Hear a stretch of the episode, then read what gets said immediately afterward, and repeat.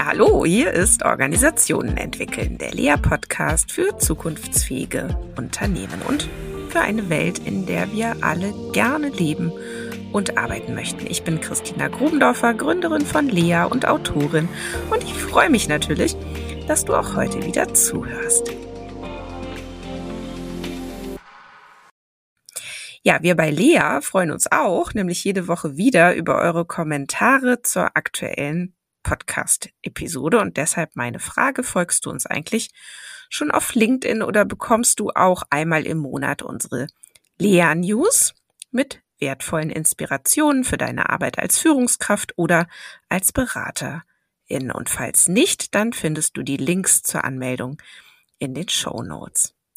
Vielen, vielen Dank auch für die große Resonanz zum Real Book of Work, wirklich umwerfend. Und ähm, wir fanden vor allen Dingen sehr lustig oder ja auch die teils sehr stimmungsvollen Fotos, die vom Buch auf Social Media aufgetaucht sind. Und das hat uns auf die Idee gebracht, eine Fotobuch-Challenge auszurufen wenn du mitmachen möchtest, dann inszeniere doch dein Exemplar des Real Book of Work ganz nach deinem Gusto und veröffentliche das Foto auf LinkedIn oder schick es uns einfach, so dass wir es dann für dich veröffentlichen können. Und wenn du magst, dann nimmst du mit deiner Einsendung an der Verlosung teil einer deiner Lieblingsillustrationen aus dem Buch, die wir dann für dich drucken lassen würden, so dass du es dir dann auch aufhängen kannst. Und diese Challenge läuft bis Ende Oktober. Mehr Infos auch in den Show Notes.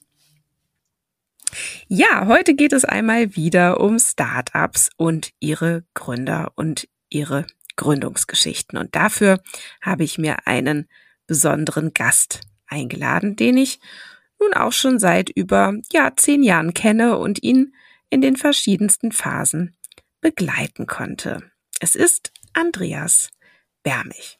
Ja, Andreas arbeitete nach seinem Studium in Witten und Austin, Texas, fünf Jahre lang als Unternehmensberater bei McKinsey, ehe er bei Zalando einstieg. Dort verantwortete er das Sport, Premium, Kinder- und Unterwäschegeschäft und damit etwa ein Drittel des Konzernumsatzes. 2015 dann gründete er Bonify. Und 2023, also ganz frisch, hat die Schufa nun Bonify gekauft. Und Andreas ist weiterhin Geschäftsführer des Fintechs, das in Berlin sitzt. Und ja, ist es eine Erfolgsgeschichte, wie sie im Buche steht? Darüber wollen wir heute sprechen, nämlich wie das alles gelingen kann, ein Startup groß zu machen und gewinnbringend hoffentlich zu verkaufen, welche Tücken die Startup-Gründung hat und vor allem die Jahre des, ich nenne es mal, Erwachsenwerdens auch mit sich bringen und wie die Startup-Szene in Berlin tickt und, und, und, und was Andreas bei all dem antreibt. Herzlich willkommen im Lea-Podcast-Studio, lieber Andreas. Ich freue mich riesig, dass du da bist. Ja, vielen Dank, äh, liebe Christina. Ich freue mich auch sehr. Herzlichen Dank äh, für die Einladung. Ja, du, super gerne. Das äh, ist ja auch toll, dass du dir aus deinem vollen Kalender diese Zeit ähm, hier rausschneidest. Und äh, ja, lass uns doch mal so anfangen. Habe ich dich denn jetzt überhaupt ordentlich anmoderiert oder und habe ich irgendwas ganz Wichtiges vergessen? Und vielleicht passt ja dazu auch die Frage, die ich jetzt so für mich als neue Lieblingseinstiegsfrage entdeckt habe, nämlich mhm. ähm, welche drei Ereignisse oder Stationen oder Dinge in deinem Lebenslauf ähm, findest du eigentlich besonders prägend oder möchtest auch diese hier mit uns einmal teilen?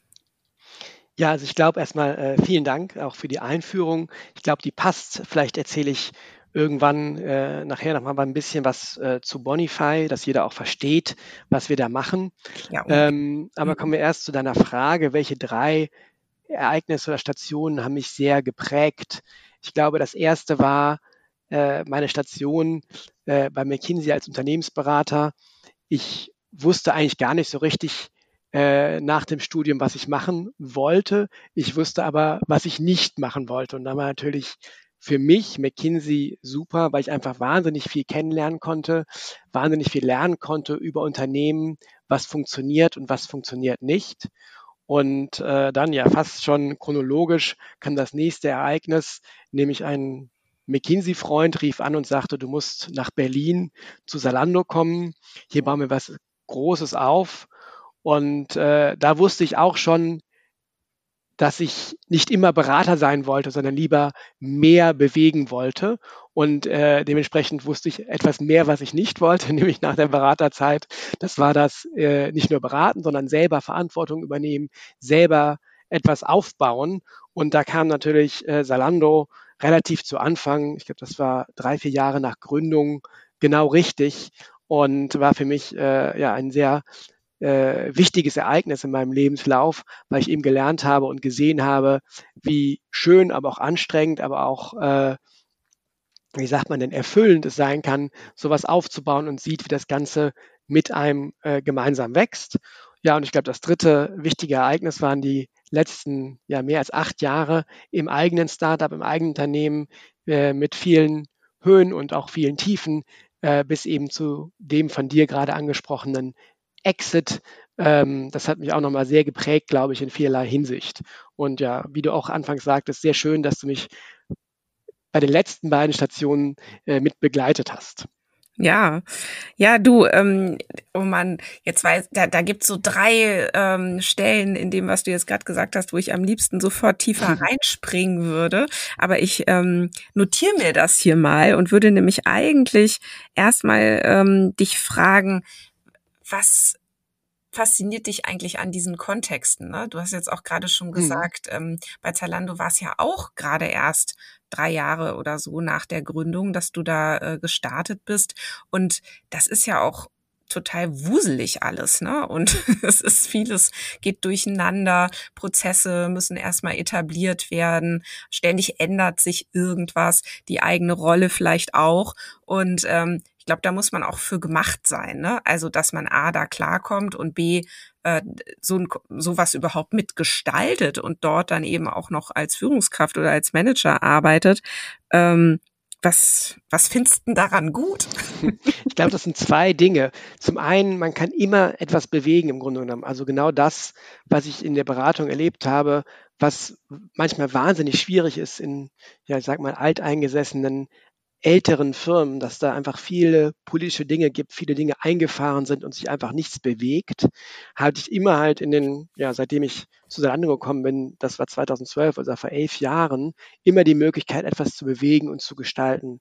Auf der einen Seite und auf der anderen Seite, es ist immer was Neues. Also kein Tag ist im Grunde genommen Routine. Aber auf der anderen Seite macht das ja auch irgendwie wahnsinnig spannend. Äh, sei es heute mein erster Podcast mit dir, liebe Christina, oder eben tausend andere Dinge von, von der Aufsichtsbehörde über eben Investoren, Kunden. Da gibt es einfach so wahnsinnig vielfältige Aufgaben und Möglichkeiten, dass einem einfach nie langweilig wird. Ja. Ähm, würdest du es wieder tun? Also würdest du mit deiner Erfahrung, die du jetzt heute hast, ähm, nochmal was gründen oder auch nochmal in so einen Kontext gehen? Ähm, auf jeden Fall. Auf jeden ja. Fall. Also ich kann mir das, ich kann mir das eigentlich fast gar nicht anders vorstellen. Ich glaube, hm. so ein bisschen äh, das Einzige, manchmal braucht man vielleicht eine kleine Pause, die man so als Gründer und Unternehmer auch manchmal leider vergisst, weil man halt so tief auch emotional mit dem Ganzen verbunden ist, dass man, wenn man selbst mal einen Vormittag freinimmt, irgendwie äh, ein schlechtes Gewissen hat fast schon, weil man nicht da ist, nicht dem, der sozusagen der Vision und Mission des Unternehmens helfen kann. Aber ich würde sofort wieder gründen, natürlich immer mit der, mit dem richtigen Team, dass ein sowas auch gemeinsam dann gelingt. Hm. Ähm, bevor wir ja gleich auch, äh, du hast es schon angekündigt, auch äh, mal verraten wollen, was denn überhaupt Bonify ähm, ist und tut und macht und so weiter ähm, und wie es auch für dich dazu gekommen ist. Aber vielleicht eine Spezialfrage. Ähm, viele Gründer und Gründerinnen sind ja ähm, sehr jung. So. Und ähm, jetzt hattest du ja wirklich schon einige Jahre Erfahrung machen können, gerade jetzt eben auch bei Salando in so einem auch äh, Kontext, der ähm, durchaus ja auch noch start-upig war. Ähm, wie wichtig sind denn solche Erfahrungen dann auch schon bei Gründung zu haben? Also mich wundert es, ne, dass, mhm. ähm, dass das eigentlich gar nicht so stark reflektiert wird. Deswegen so deine, deine Meinung würde mich da mal interessieren. Sagst du, nö, es, es ist schon gut, dass die Leute oder dass viele Leute, die gründen, noch gar nicht so viele Erfahrungen haben, denn sonst würde es sie vielleicht davon abhalten oder ähm, ist es dann eben doch gut, schon mal irgendwie ein paar Jahre auch im Management gearbeitet zu haben irgendwo.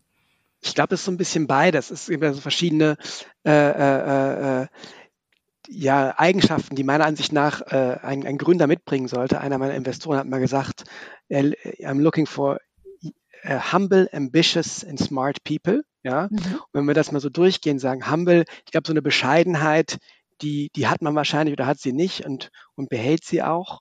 Mhm. Ähm, das zweite ist so ein bisschen dieses ambitious. Kann natürlich sein, dass man sowas bei mir schwer vorstellbar, aber vielleicht irgendwann ablegt und sagt, naja, jetzt reicht's mir auch. Das spricht vielleicht eher für einen jüngeren, noch hungrigeren äh, Gründer, der direkt aus der Uni kommt und voller Elan strotzt. Mhm. Und ja, ich glaube, äh, eine gewisse, äh, ja, ich glaube, jeder, der sowas angeht, der ist, der ist schlau genug dafür, auch sowas zu machen. Ähm, natürlich hilft einem so eine gewisse Erfahrung, eine gewisse Ruhe und Gelassenheit auch in so Themen, um, die strukturiert und in Ruhe anzugehen, weil man hat doch sehr, sehr viele Momente erlebt, gerade am Anfang. Das ist halt eine Achterbahnfahrt. Und was sich über die Zeit so ein bisschen ändert, ist, ist ja die, die Amplitude quasi und die, und die Frequenz. Ne? Mhm. Also wie häufig die und wie hoch und tief sozusagen die jeweiligen Höhen und Tiefen sind. Ne? Und wenn man da diese so ein bisschen Ruhe und Gelassenheit, Erfahrung mitbringt, dann kann man das, glaube ich, auch für sich selber emotional so ein bisschen besser abfedern. Mhm. Das äh, denke ich mir. Ja, Bonify, wie kam es denn überhaupt dazu ähm, und was ist es eigentlich? Da erzähl doch mal deine Geschichte. Vielleicht kannst du dich auch noch so an den ersten Moment erinnern, als diese Idee in dein Leben trat und ähm, was da gerade bei dir so los war und, und äh, ob du vielleicht auch noch gezögert hast oder gleich hm. Feuer und Flamme warst oder ja genau, also ich war eigentlich, ähm, das weißt du glaube ich auch noch, haben wir auch viel drüber gemeinsam gesprochen.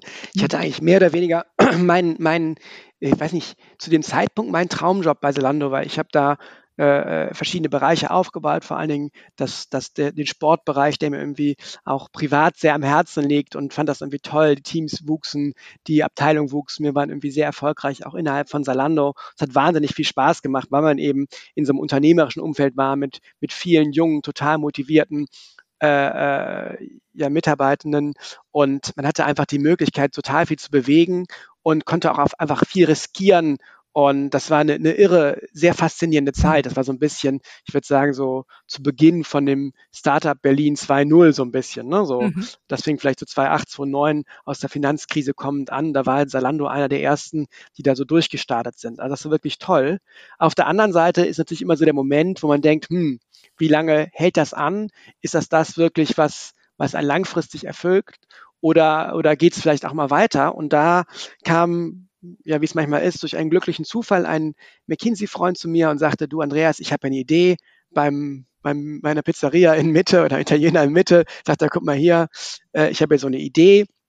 Der arbeitete selbst gerade als Geschäftsführer von einer kleinen Auskunftei, also Unternehmen, was eben Bonitätsinformationen im weiteren Sinne äh, vorhält und sagte, guck mal hier, dieses, dieses Thema Bonität ist total spannend, aber in dem Markt gibt es auf der einen Seite eine Riesenopportunität, auf der anderen Seite ein großes Problem. Ja? Ähm, fangen wir mit der Opportunität an und dann kommen wir auch so ein bisschen zum Businessmodell von Monify. Äh, sagt, die Bonität von Privatpersonen, in diesem Fall, das geht, darum geht es bei uns, ist, ist ein großer Markt, ähm, aber die ist viel, viel mehr, viel, viel spannender, wenn man daran denkt, wo diese Bonität eingesetzt wird. Nämlich da, wo der Kunde eben einen Kredit vermittelt bekommt, äh, sei es ein Immobilienkredit oder ein Autokredit, wo er eben einen DSL-Vertrag oder Handyvertrag abschließt. Da ist ein viel, viel größerer Markt als der eigentliche Verkauf der bloßen Daten an die Banken und Unternehmen selber, die eben die Bonität zur Risikoeinschätzung nutzen. Mhm. Auf der anderen Seite war das eben das Problem, dass dieser Markt eben ja seit fast 100 Jahren existierte und durch ein sogenanntes berechtigtes Interesse eine rechtliche Grundlage existierte, über den ich eben einfach die Daten sammeln und speichern konnte. Also auch über dich, Christina, wenn du sagst, ich beantrage hier ein, ein, ein Girokonto und willige ein, dass die Daten an die Schufa oder eine andere Auskunftei übermittelt werden, durften die eben da mit gewissen Fristen und Regularien aber gespeichert werden. Und da blieb einfach der Kunde, also der Endkunde, du in diesem Fall, außen vor, weil du ja gar nicht wusstest, was ist da gespeichert, was wissen die über mich. Und das wurde auch lange von den großen Auskunfteien, eben von dem fast Monopolisten Schufa, auch ein bisschen ignoriert. Die haben gesagt, naja, der Endkunde ist müßig, wir, wir verdienen ja kein Geld mit dem Endkunden, den lassen wir mal außen vor, sondern kümmern wir uns darum, dass wir die richtigen Daten haben, die richtigen Risikomodelle und die an unsere Unternehmenskunden verkaufen. Und da haben wir gesagt, das kann ja eigentlich nicht sein. Wir kommen in eine neue Welt rein. Dann gab es zusätzlich für uns so zwei ja, regulatorische Themen, die relevant waren. Einmal kam die Datenschutzgrundverordnung äh, äh, war am, am, Horizont oder war äh, abzusehen, dass eben 2018 umgesetzt wird, wo es eben viel, viel mehr äh, äh, ja, Transparenz für den Nutzer, aber auch viel, viel mehr Regulatorik für den Nutzer gab. Auf der einen Seite, auf der anderen Seite gab es so ein Thema, das nennt sich Open Banking, PSD 2, Payment Service Directive 2, mhm. wo eben der Zugang zu weiteren total spannenden Finanzdaten äh, auf einmal, oder nicht auf einmal, aber ab 2019 sehr standardisiert gegeben war. Und dadurch hat man einfach gemerkt, dieser Markt verändert sich total und wird auch das ganze Thema Auskunfteien äh, in Deutschland und Europa langfristig verändern. Und das hat uns so ein bisschen diese Gründungsidee gegeben, um dann eben Bonify zu bauen, eine App, jetzt mit ja, äh, mehr als einer Million Nutzer, wo man eben die eigene Bonität kennenlernen, überwachen und optimieren kann und das gepaart mit so ein bisschen Finanzoptimierung quasi, also einen sehr holistischen Blick auf das ganze Thema hat. Ja, und Geld verdient man dann damit, dass dann diese Millionen Leute dafür auch ein bisschen was bezahlen, oder? Gute Frage, genau. Also es war bei uns so, wir haben gesagt, wir verdienen nicht über Bezahlungen. Das Thema ist immer kostenlos für den Nutzer, sondern verdienen damit, dass wir eben dem Nutzer passende Angebote zur Bonitäts- und Finanzsituation unterbreiten, sei es eben einen Konsumentenkredit, also für ein Auto oder eine neue Küche oder eben den richtigen äh, äh Versicherungs- oder DSL-Vertrag. Das war unsere Idee eben bei dem Ganzen. Okay, das heißt, dann zahlen diese Unternehmen dafür, dass die dann bei euch den Zugang bekommen zu genau. den Kunden. Genau, genau. Ja. Ja, super und vor allen Dingen auch, glaube ich, wirklich ein großes Schmerzthema bei vielen Leuten. Die äh, Schufa war ja oder ist auch immer noch ähm, ja so ein so ein Buch mit sieben Siegeln, so oh weia, wie kommt denn da mein Schufa-Score zustande? Und Mist, jetzt habe ich irgendwie einmal vergessen, 23 Euro ans Finanzamt zu überweisen und jetzt äh, pfänden die mein Konto für 23 Euro und zack, bin ich nicht mehr kreditwürdig, obwohl ich doch jetzt hier gerade eine Million brauche, um meine Immobilie zu kaufen. Ich meine, das sind ja genau die, die Geschichten, die das Leben dann so schreibt. Ne? Und da habt ihr genau. gesagt, da haben wir eine Lösung und jetzt kann man eben hingehen und sagen, ich kann das aufpimpen irgendwie. Genau, also der erste Schritt war einfach das Thema einfach mal so, wie man so schön sagt, barrierefrei, also einfach digital und kostenlos anzubieten. Das gab es eben damals nicht. Da ändert sich jetzt, da tut sich gerade ganz, ganz viel bei der Schufa. Aber als wir gestartet sind in 2015, tat sich noch nicht so viel, sondern man konnte so ein Abo abschließen. Das ging dann mit so einem Passwort, was dir per Post zugeschickt wurde, nach mehreren Tagen. Und dann war es auch ganz, ganz schwierig, das überhaupt verständlich zu überwachen. Und in diese Lücke sind wir quasi rein, haben gesagt, guck mal, lieber Nutzer, das gibt's bei uns kostenfrei, digital, innerhalb von ein paar Minuten siehst du deine Bonität und wir schicken dir auch kostenlos Updates und Hinweise, wie du deine Bonität verbessern kannst und überwachen kannst. Ja. Super, ich glaube, das kann man sich jetzt gut vorstellen, ähm, hm. worum es da ähm, gehen sollte bei Bonify oder mittlerweile ja auch äh, geht und was sich da auch schon so verändert hat im Laufe der Jahre. Lass uns aber doch vor allen Dingen mal auf die Gründung schauen. Ihr wart mhm. Drei Gründer, wenn ich das richtig im Kopf habe. Und ähm, ja, wie war denn das eigentlich so? Also wie habt ihr euch eure Rollen aufgeteilt? Äh, war das irgendwie total klar, weil ihr euch schon so ausgesucht habt, dass ihr bestimmte Kompetenzen brauchtet und die dann auch ähm, entsprechend gleich mit an euch verteilt habt? Gab es da vielleicht sogar Rangeleien? Wer macht hm. was wie? Ähm, äh, brauchte es, also wie kamt ihr dazu auch dann ein Team äh, zu finden, das euch dabei unterstützt? Also all diese diese Dinge, die ja wirklich essentiell sind bei einer Gründung und die darüber mitentscheiden, ob das denn überhaupt fliegt, äh, wenn ich das ähm, richtig weiß, ist ja eben auch wirklich nicht nur die gute Idee, sondern da natürlich auch die richtigen Leute ähm, zu finden, die da an einem Strang ziehen. Wie genau, genau. Euch? Ja, ähm, also bei uns war es so, äh, wie ich, wie ich, wie ich gerade sagte, kam eben mein äh, McKinsey-Freund Jamal auf mich zu, sagt mal, guck mal hier, ich habe diese Idee und der gefragt, hast du, findest du das spannend, hast du Lust dazu? Und dann hat man sich ein paar Mal getroffen. Dann war der nächste äh, auch äh, McKinsey sozusagen bekannte Freund Josef gefunden und dann äh, äh, fiel uns auf, hm, jetzt haben wir hier drei McKinsey, jetzt brauchen wir eigentlich noch einen ITler. Das heißt, wir waren eigentlich vier bei der Gründung. Das war noch der Jan, der kam noch dazu. Das war mhm. der ITler, der, der die ganze Tech-Knowledge mitbrachte. Und so äh, sind wir gestartet, so haben wir es gefunden, haben dann uns x-mal abends am Wochenende zusammengesetzt, haben die Idee, die Idee diskutiert und haben dann auch immer gesagt, so ist eigentlich die Rollenaufteilung, auch so ein bisschen kommend aus unserer Erfahrung äh, bei McKinsey und der Erfahrung danach war relativ klar, wer eigentlich was macht und wer für was verantwortlich ist. Auch wenn das natürlich nie so statisch ist, aber da hatten wir eigentlich unser Anfangssetup relativ schnell gefunden. Okay. Und wie du sagtest, dann geht es natürlich darum, also A, äh, das kann ja wahrscheinlich jeder Investor auch spiegeln, sagt, das Allerwichtigste ist immer das Team. Wenn das Team in einem guten Markt mit einer Idee unterwegs ist, wird es erfolgreich sein, weil im Zweifel passt man die Idee an und der Markt das hergibt, äh, kriegt, der, kriegt das richtige Team das hin. Dann ging es natürlich darum, das Team äh, schnell zu erweitern und schnell zu wachsen, gerade nach eben der ersten Finanzierungsrunde. Und äh, ja, da hilft es natürlich, wenn man so ein bisschen äh, eine, eine gute Idee mit einer mit einer ja, starken Mission vorweisen kann. Also bei uns immer hieß es mal to bonify financial lives, also wirklich unseren Nutzern zu helfen, nachhaltig ihre Finanzen zu verbessern. Auf der einen Seite natürlich aber auch auf der anderen Seite die irgendwie spannende Investoren und spannende Hintergründe, also bei unserem Fall eben McKinsey oder Salando mitzubringen. Das hilft natürlich dann im Markt auch äh, äh, den Leuten nicht nur zu begeistern von der Idee, sondern auch zu zeigen, dass es was, was Hand und Fuß hat und was vielleicht nicht nächste Woche gleich äh, wieder hops geht. Ja. Wie seid ihr denn an Geld gekommen und wie viel Geld brauchtet ihr und ähm, und, und, und dieser Name, Bonify, wo kam ja, der eigentlich her? Gute Frage. Also wir haben tatsächlich gestartet äh, mit dem Arbeitsnamen Vorteil GmbH, wie Vorteil, aber mit F geschrieben, weil wir am Anfang immer gesagt haben, naja, irgendwie ist unsere Idee, deine Daten, dein Vorteil und hatten, haben aber immer gemerkt, das ist nicht so der richtige Name. Und dann haben wir hin und her überlegt und äh, zig Brainstorming-Sessions auch mit vielen Freunden gemacht. Und irgendwann kamen wir auf die Idee, naja, es gibt so ein altes englisches Wort, Bonify, das heißt verbessern. Und das passt ja eigentlich ganz gut auch zum Thema Bonität.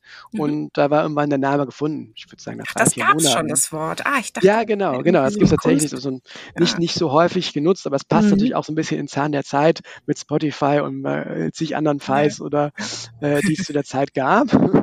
Und dann war es so, wir haben tatsächlich im Büro eines befreundeten Startups, Weltsparen, mittlerweile heißen die Raisin, äh, gestartet. Die haben uns netterweise einen kleinen Raum für äh, sehr günstig überlassen.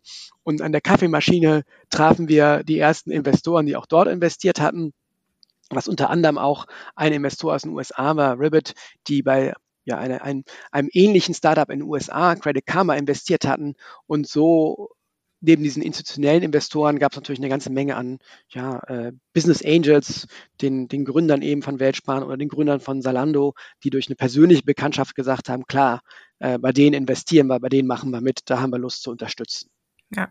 Von ja. daher äh, fiel uns das relativ einfach, auch wenn das, als wir das Ganze gegründet haben, 2015 noch gar nicht so die verrückten Zeiten waren, wie wir sie, weiß nicht, jetzt gerade so 2020, 2021 erlebt mhm. haben. Mhm. Ist das einer der Erfolgsfaktoren, ähm, einfach da wirklich schon gut vernetzt zu sein, Freundschaften auch zu haben, äh, Geschäftsfreundschaften, vertrauensvolle Beziehungen, ja, Kontakte zu Leuten mit Geld, die einem einfach auch vertrauen. Also mhm. ist das eigentlich einer der Erfolgsfaktoren oder kann es auch anders gehen? Ich glaube, es geht auch anders, aber es hilft natürlich einfach, weil man sich mhm. viele Dinge sozusagen ersparen kann, ne? weil man einfach weiß, da hat man so ein gewisses ja, Netzwerk, es gibt ein gewisses Grundvertrauen, es gibt ein gewisse, ja, so, so, so Marken helfen natürlich, so ein gewisse äh, Stempel, die man dann hat, dann hilft das, das Ganze etwas einfacher und geräuschloser und Aufwand, mit geringerem Aufwand äh, äh, durchzukriegen. Aber es geht natürlich auch anders. Also wenn man für eine Idee brennt, wenn man, wenn die Idee und das Team super ist, dann äh, findet man die Investoren auch so und auch in heutigen Zeiten noch. Hm. Und ist das eigentlich so eine ganz typische Karriere? Ähm, McKinsey, Zalando, Startup oder? ich glaube, ich glaube, damals war das so. Also als, als ich äh, zu Zalando ging, ging eine ganze Menge äh, von McKinsey zu Salando oder auch Rocket-Unternehmen. Mhm. Und damals war das wirklich ein, ein Thema, was bis zur äh, äh Deutschland-Führung äh, äh, von McKinsey diskutiert wurde. Wie kann man diese Abwanderung zu Rocket äh, aufhalten? Diesen ja. damals äh, wahrgenommen sehr unseriösen und nicht nachhaltigen Unternehmen. Ja. Aber das war damals für die, wenn man so rausging aus der Beratung, gelernt hatte, wie so Strukturen und Prozesse funktionieren, eigentlich eine sehr, sehr spannende nächste Aufgabe, eben gerade für die, die eben Lust hatten, was, was, was zu bewegen, was zu verändern, was aufzubauen und nicht mhm. immer nur, nur sozusagen beratend äh, tätig zu sein. Ja. Mir fällt gerade eine Frage ein, die mich wirklich hm. brennend so aus ganz persönlichen Gründen mal interessiert. Und zwar, ich habe ja bei Zalando in eine Zeit lang wirklich viele, viele Führungskräfte kennengelernt, die jetzt so auf deinem Level oder so gearbeitet haben. Und einige davon kamen ja auch von McKinsey oder auch woanders her. Und was ich aber selten so erlebt habe wie da, und wenn mich nämlich auch einer gefragt hat, was hat das so für dich besonders gemacht, da äh, zu, also mit den Leuten zu arbeiten, habe ich immer gesagt, die waren so wahnsinnig wild drauf, ein ganz ehrliches Feedback zu bekommen und haben damit auch echt gearbeitet. Also, also ich kann mich wirklich an kaum andere Kontexte erinnern, wo das so deutlich war, mhm. wo wirklich so ein Wille war, Mensch, Christina, jetzt sag mir das mal ganz ehrlich. Und dann habe ich teilweise auch wirklich, also ich würde jetzt fast schon sagen, echt schonungslos und total hart Kritik geübt. Mhm. Und es war wirklich immer die Reaktion, oh, danke, super. Also, ne, anstatt, wie man das ja so häufig erlebt, so einfach ein ja, ein entrüstet sein oder ein ne, äh, nee oder abwehren.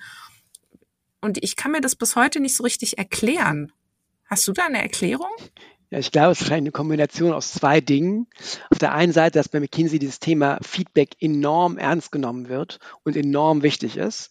Ähm, also ich weiß irgendwie eine der ersten Sätze, die ich bei, die ich bei McKinsey in Erinnerung habe, mir Feedback ist ein Geschenk. Und es gab sehr institutionalisiertes Feedback immer wieder. Ähm, und das war einfach sehr, sehr zentral und ist, glaube ich, auch einer der, der wirklichen großen äh, Stärken äh, und großen Learnings, die man bei McKinsey äh, mitnehmen kann, dass einfach Feedback sehr, sehr ernst genommen wird und sehr, sehr regelmäßig und sehr durchdacht mit, mit eingebunden wird in die ganze Entwicklung. Aber das ist wirklich super. Auf der einen Seite, auf der anderen Seite hast du natürlich so den sogenannten Selection Bias, also die dann eben von McKinsey zu Zalando gegangen sind, nicht? Weil natürlich die, die gerade noch mal irgendwie äh, äh weiter wollten, die das bewegen wollten und da diese Kombination aus den beiden, also A, aus einer sehr Feedback-getriebenen Kultur, auf der anderen Seite aus diesem Willen, was zu bewegen, was zu verändern und damit sich eben auch selbst äh, zu verändern. Das hat, glaube ich, dazu geführt wahrscheinlich, dass du da äh, diese Persönlichkeiten kennengelernt hast mhm. und so wahrgenommen hast. Ja. Naja, ah ein, ich, also einen Moment erinnere ich mich auch äh, an, an einen Kollegen, ähm, da, da gab es nämlich auch, also da habe ich den begleitet, irgendwie einen halben Tag lang oder so. Und dann haben wir uns zusammengesetzt und dann hat er mich so angeguckt, so etwas so leicht unsicher. Und dann habe ich gesagt, sag mal, du hast keine Ahnung, was du da machst, oder? also im Thema Mitarbeiterführung, ja. Da hat er gesagt, nee, habe keine Ahnung, was ich da mache. Kannst du mir bitte helfen? Und das war aber auch noch so eine Erklärung, also wirklich fachlich so brillante Leute, ja, oder auch so von der Personality, aber dann was Führung angeht, eigentlich ja noch völlig unbelegt, ja. So, Total. Ich meine, das so ist mir dann Sache. auch erklärt. Ja, ja 100 Prozent. Also ich glaube, das ist die Sache, die lernst du in der Beratung nicht, auch wenn man natürlich da ein Team führt, hast du irgendwie ein Team von bis hinter die Ohren spitzen, motivierten, äh, äh, schlauen jungen Leuten, die mit dir arbeiten. Da da musst du nicht führen in dem Sinne, dass du jemanden motivieren musst, dass es da irgendwie Sorgen und Ängste in dem, in, in dem Sinne gibt, äh, wie es natürlich ganz anders ist, wenn du so ein, so ein Startup mit, mit ja, einem breiteren äh, Fächer an, an, an Qualifikationen und Themen aufbauen musst. Das war was ganz, ganz anderes. Und da mussten wir alle ins kalte Wasser springen und das Thema Führung erstmal lernen. Ja, naja, klar. Ähm, ja, lass uns doch nochmal Thema Führen erstmal lernen. nochmal so deine Geschichte mit Bonify, ähm, wie das jetzt so sich entwickelt hat. Ich meine, es ist ja auch ein Traum ganz vieler Gründer, die sagen, ich will dann auch irgendwann den Exit und ich will eigentlich auch irgendwann in jungen Jahren so viel Geld haben, dass ich sage, ach, alles, was ich jetzt mache, ist eigentlich wirklich nur noch die Kür sozusagen. Gleichzeitig, du hast es selber erzählt, sind es häufig sehr ambitionierte Menschen. Die habe ich auch so kennengelernt und so habe ich dich auch kennengelernt. Ähm, ja, ich glaube, meine Frage ist so eine Mischung aus, was waren so deine Bonify-Momente und wo wolltest du da eigentlich so hin, ja? Und was, was war, was waren vielleicht auch Ereignisse, die, die dich auch wirklich hart zurückgeworfen haben und haben zweifeln lassen, ob du es weiter so möchtest? Und vielleicht magst du das ein oder andere hier mhm. auch teilen. Mhm, gerne, gerne. Also ich glaube, wo wollte ich hin?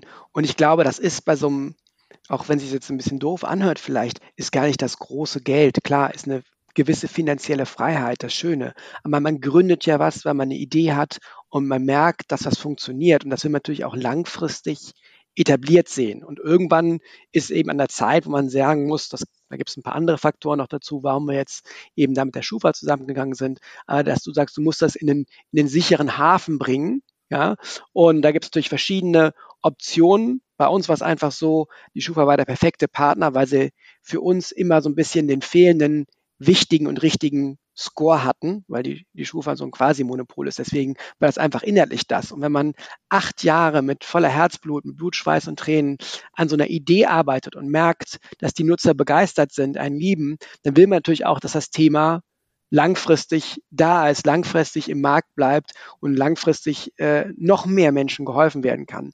Und das war so ein bisschen der Grund zu sagen, okay, wie kriegt man das eigentlich hin, in welcher Konstellation, in welchem Setup. Und da passte einfach perfekt dieser Exit an die Schufa, weil wir damit A, jemanden haben und auch hatten und haben jetzt, der eben langfristig das Thema unterstützen und wachsen will. Das passt jetzt gerade sehr, sehr gut in eben die Transparenzoffensive, die jetzt gerade die Schufa angeht und der sehr viele Schritte nach vorne macht. Auf der anderen Seite eben für unsere Nutzer den richtigen, wichtigsten und relevantesten Score äh, mitgebracht hat. Ne? Und das ist natürlich eigentlich so der Traum von uns gewesen. Also wir waren quasi am Tag eins nach der Gründung 2015 haben wir in Wiesbaden auf der Matte gestanden und haben immer wieder versucht, diesen Score zu bekommen von denen. Das haben wir acht Jahre nicht geschafft. Und die einzige Möglichkeit, es eben hinzukriegen, war durch diesen Exit. Klar, damit sind noch ein paar andere Sachen verbunden, aber das war eigentlich das Wichtigste. Du willst ja irgendwie nicht sagen, naja, irgendwie, es hat funktioniert, aber äh, so richtig äh, sozusagen final helfen konnten wir nicht, nicht Millionen, weil wir nicht den richtigen Score hatten ne, oder nicht den richtigen Unterstützer, der da weiter an die Idee geglaubt hat, um das auf 10 und 20 Millionen Nutzer auszubauen. Das ist ja eigentlich so, so Idee, die Idee, was man sich sozusagen äh, mhm. da, da träumt. Wir sind auch nie angetreten mit so einem Zeitpunkt zu sagen, naja, in drei Jahren machen wir einen Exit und so und so und so machen wir das. Da waren wir, glaube ich, zu, ja, haben wir zu sehr diese, diese Idee vor Augen. Ja. Ähm, das ist aber auch vielleicht ganz kurz ja noch, das, das ist aber ja auch nervig, oder? Wenn man merkt, dass da irgendwie so eine Begrenzung drin ist und dass man jetzt plötzlich von so einem anderen Unternehmen abhängig ist und da irgendwie ja immer wieder hinterher rennt. Das ist ja eigentlich nicht das, was man so möchte, oder? Man möchte doch sich frei fühlen und selber äh, die, ja, der Treiber sein, oder? Klar, klar, klar, aber es gibt ja immer Abhängigkeiten. Ne? Es gibt Abhängigkeiten von Nutzern, von Kunden, von eben Marktgegebenheiten, von Regulatorien. Und da muss man, das ist ja auch Teil des Ganzen, einfach mit klarkommen, muss eben sehen, was kann man da verändern und wo kann man eben Mehrwert schaffen und eben Probleme lösen. Ne? Wie in unserem Fall, wo einfach der Endkunde, äh, äh der Nutzer vollkommen vor war, außen vor war. Und da geht es eben darum, diese Unternehmen einfach zu überzeugen, zu sagen, was wir machen, ist das Richtige und äh, in diese Richtung sollte es gehen. Und das, auch wenn das eine lange Reise war, uns das ja im Endeffekt auch gelungen, ja, zu sagen, ja, äh, wir glauben auch an Bonify, wir haben zwar acht Jahre den Score nicht gegeben, aber jetzt tun es und dann, wir gehen sogar einen Schritt weiter, wir übernehmen das Ganze. Das ist dann auch sehr, sehr schön. Ja. Ja. genau. Ja, aber es war ja eben äh, nicht nur alles ähm, total rosig. Was war auch nervig und anstrengend oder was hat dich vielleicht auch an deine Grenzen gebracht oder?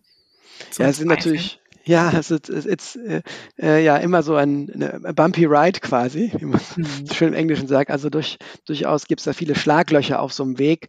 Ähm, manche sieht man ja gar nicht so nach außen, weil, wie man sieht, die, die kriegen Finanzierungsrunden, die kriegen, die gewinnen Nutzer, die werden eben verkauft, aber intern äh, ist, habe ich mal irgendwo gelesen, heißt das so der, der äh, Shit Umbrella des, des Gründers. Ja, man hat so einen großen Regenschirm, muss einfach viele Sachen abfedern äh, intern ins Unternehmen um auch einfach äh, keine Unsicherheit aufkommen zu lassen und immer äh, äh, ja diese diese Confidence rüberzubringen, aber natürlich auch nach außen. Ne?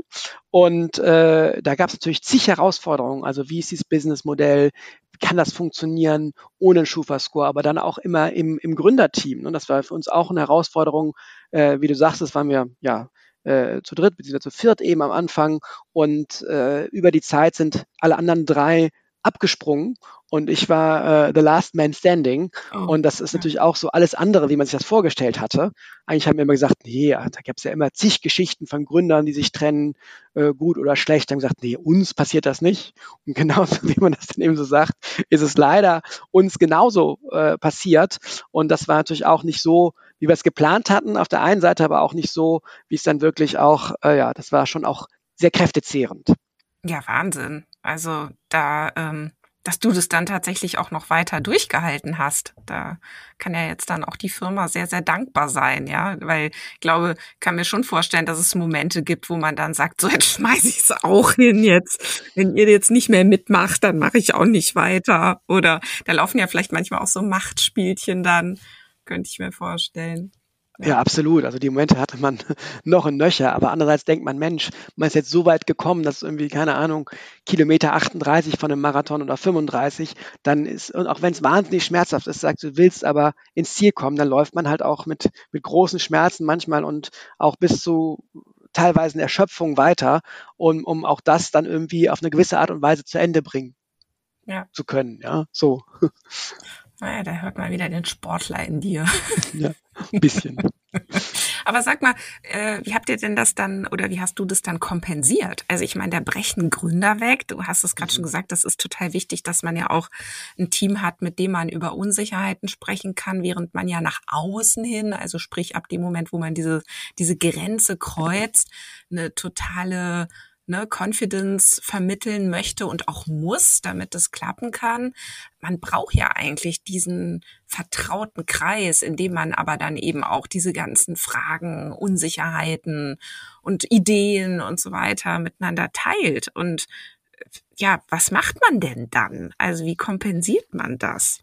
wenn das ja, dann gute Frage. Ja. ja. Also ich glaube, es ist eine Mischung, äh, wie bei vielen Dingen. Also auf der einen Seite natürlich Familie und Freunde, äh, die ein Verständnis dafür haben, man es diskutieren kann. Auf der anderen Seite äh, Coaches, so wie du, äh, liebe Christina. Und dann natürlich äh, äh, ein weiteres Team. Es sind ja nicht nur die Gründer da, sondern irgendwann baut man ein weiteres Fundament auf, wo weitere da sind, die Verständnis haben für die Situation, die das Unternehmen kennen, den Markt kennen, die Kunden kennen, das Produkt kennen. Und ich glaube dann auch einfach ein guter Ausgleich. Äh, bei mir ist es äh, viel Sport, sei es in den Bergen oder beim Laufen, wo man einfach äh, sicherstellt, dass der, dass der Körper auch gesund ist und dass der, der Geist in einem gesunden mhm. Körper ruht, quasi, ja. ja. Mhm. Es gibt ja viele, die sich genau danach sehnen, so etwas mal zu erreichen, was du jetzt äh, schon erreicht hast. Wenn du jetzt in die Rolle des Beraters wechseln würdest für Startups, mhm. was wäre denn so dein, dein Konzept, deine Herangehensweise oder welche, also gibt es ein paar Dinge, die du jetzt aus deiner Erfahrung mit auf den Weg geben kannst und sagen kannst, das braucht dir nicht passieren. da achte mal gleich drauf. Oder, oder geht das gar nicht, weil es dann doch immer wieder ganz individuell ist? Doch, ich glaube schon. Es gibt natürlich wahnsinnig viele Learnings, ja. Und deswegen, äh, da glaubt man ja auch immer, äh, dass man das nochmal starten sollte, weil man so viel auf dem Weg gelernt hat, nicht? wenn man es ja dann nicht das erste Mal, sondern das zweite Mal irgendwann macht. Nicht? Also ich glaube, das eine ist äh, wahrscheinlich auch schon häufig gesagt, einfach das Team. Ja, und ähm, was sicherlich auch super, super schwierig ist, also bei mir war ich da leider nicht so erfolgreich, waren wir nicht so erfolgreich, weil wir uns eben äh, immer wieder getrennt haben. Aber ich glaube, darauf zu achten, äh, äh, im Team, ob man mit jemandem eben gut zusammenarbeiten kann, ob das derjenige ist. Ich finde es so ein bisschen so, äh, es gibt so Freunde, die, die Freunde sind, dann zieht man mit denen zusammen in eine WG weiß nicht, während des Studiums oder so merkt plötzlich, wenn man so nah beieinander ist, dann funktioniert es überhaupt nicht mehr. Mhm. Oder bei anderen funktioniert es super. Ja, und das ist so ein bisschen so wie die, die WG, ja. Schon sagst du, die Gründer-WG. Also kann man mit wirklich jemandem zusammenwohnen und würde man sich dann mit denjenigen auch vertragen. Natürlich neben den ganzen anderen Themen wie, wie die Erfahrung, die Skills, die, die, die sozusagen die Ambition.